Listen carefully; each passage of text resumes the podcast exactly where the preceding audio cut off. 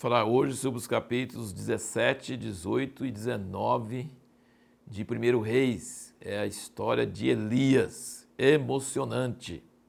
Elias já aparece pronto, não sabemos como ele se tornou profeta, não sabemos quem eram os pais dele, só sabemos que ele morava em Gileade, ele já chega diante do rei Acabe, tum, tum, chega aí.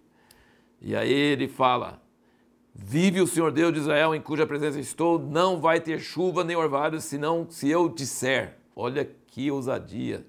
Profeta mandando no rei. E uma coisa muito importante você observar é que Elias é representante de todos os profetas. Ele é o único profeta que a Bíblia diz que vai voltar, e João Batista foi um dos cumprimentos e ainda vai voltar é, o espírito e mensagem de Elias vai aparecer nos, novos, nos, nos últimos dias novamente. Elias não escreveu uma palavra. Moisés foi quem começou o projeto de escrever a Bíblia. Elias não escreveu nada. O importante de Elias não é acrescentar a palavra escrita. Ele, ele, a importância dele é eu vivo na presença de Deus agora. Então ele traz a presença de Deus atual para o momento. E quando Jesus refere ao Velho Testamento, que não tinha o Novo, então eles não chamavam nada de Velho Testamento, ele chamava a lei, Moisés, e os profetas, Elias. E quem aparece no Monte da Transfiguração com Jesus? Moisés e Elias. Então Elias não é um cara de pouca importância na Bíblia, ele é de grande importância. E a importância dele não é de. É, não, não é uma importância de acrescentar conteúdo. A importância dele é fazer com que o Deus de Moisés se torne atual e presente hoje. E aí ele dá essa palavra e Deus fala: Eu vou ordenar os corvos para trazer comida para você. E você fica perto do ribeiro. Aí Acabe procurou ele de qualquer jeito, não achava ele, porque estava escondido perto de um ribeiro e os corvos traziam comida para ele. Depois acabou, secou o ribeiro. Aí Deus falou assim: Eu vou ordenar uma viúva para te trazer eh, para te dar comida. E a viúva não tinha comida nem para ela, praticamente, só tinha um restinho de farinha e um pouquinho de óleo. E era uma viúva que não era de Israel, era estrangeira. Quando Deus ordena, meu irmão, ele faz qualquer coisa. Corvo trazer comida para você de manhã e de tarde. Uma viúva que está morrendo de fome te dá comida e te sustentar. Só Deus. E Deus fala assim: eu ordeno, aí faz. E acontece. E a farinha não aumentou e o óleo não aumentou. Todo dia era só aquele pouquinho. Mas fazia o pouquinho e não acabava. Então, tinha que depender de Deus direto, sempre. E aí o filho da viúva morre e ela fala assim: vem trazer meus pecados sobre mim. E aí Elias leva ele para o quarto dele lá em cima e briga com Deus. Ele fala: Deus, até sobre a viúva você faz esse negócio com ela? E insistiu, orou três vezes. Primeira vez nada, segunda vez nada, terceira vez Deus respondeu, Deus ouviu ele e ressuscitou o menino. Coisas maravilhosas.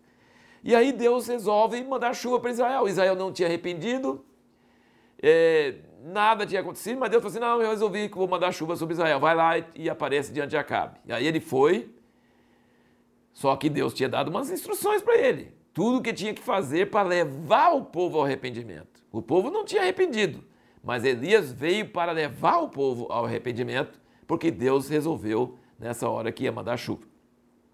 Aí Elias pergunta para o povo: até quando vocês vão ficar entre dúvidas se Baal é Deus e se Deus é Deus? E o povo caladinho. E eu quero que você lembre que o nome Elias, Eliá, significa Jeová é Deus. El é Deus. Iá é Jeová. Então, o nome de Elias significa Jeová é Deus. Ele pergunta: quem é Deus? Vocês vão ficar na dúvida até quando? E o povo não respondeu. E aí ele mandou fazer os dois altares Antes disso, veja bem, ele falou, acaba assim, és tu perturbador de Israel, procurei você para tudo quanto é lado, não achei você.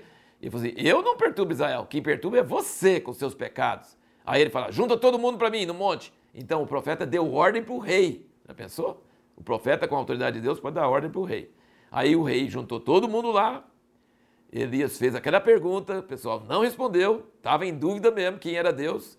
Aí ele falou: vamos fazer dois altares e aí os profetas de Baal choraram, clamaram e buscaram e se retalharam. E Elias teve a tranquilidade de zombar deles, de fazer piada. Ele falou: Seu Deus deve estar no banheiro. Acho que ele está viajando. Talvez ele está conversando.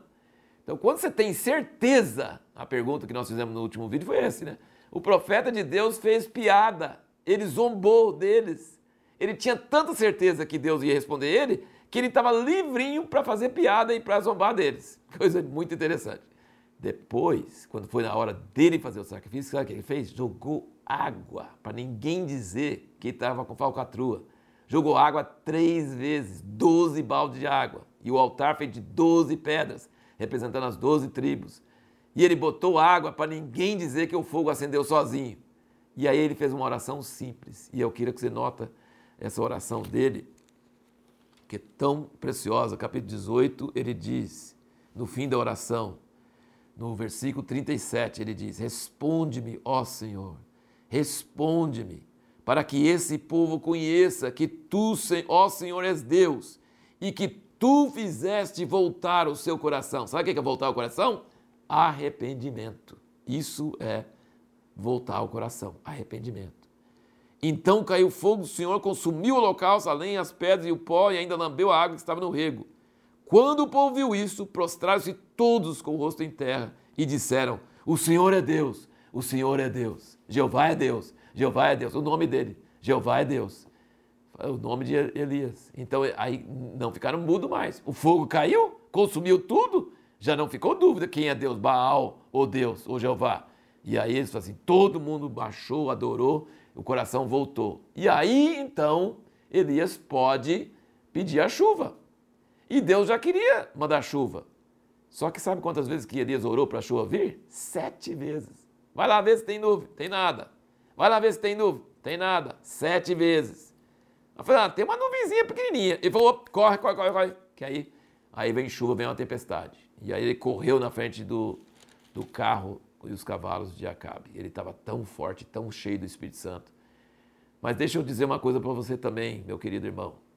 Depois que você é usado poderosamente por Deus, tem uma, um perigo de depressão muito grande.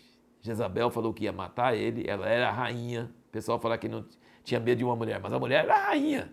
Ela podia matar quem quisesse. E ele falou assim: Deus, tira minha vida, eu não sou melhor que meus pais, eu quero morrer, estou desanimado. E Deus mandou um anjo e com comida boa.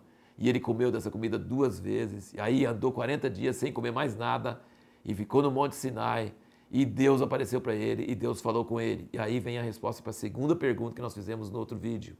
Quando Deus te fala uma coisa, é para fazer na mesma hora?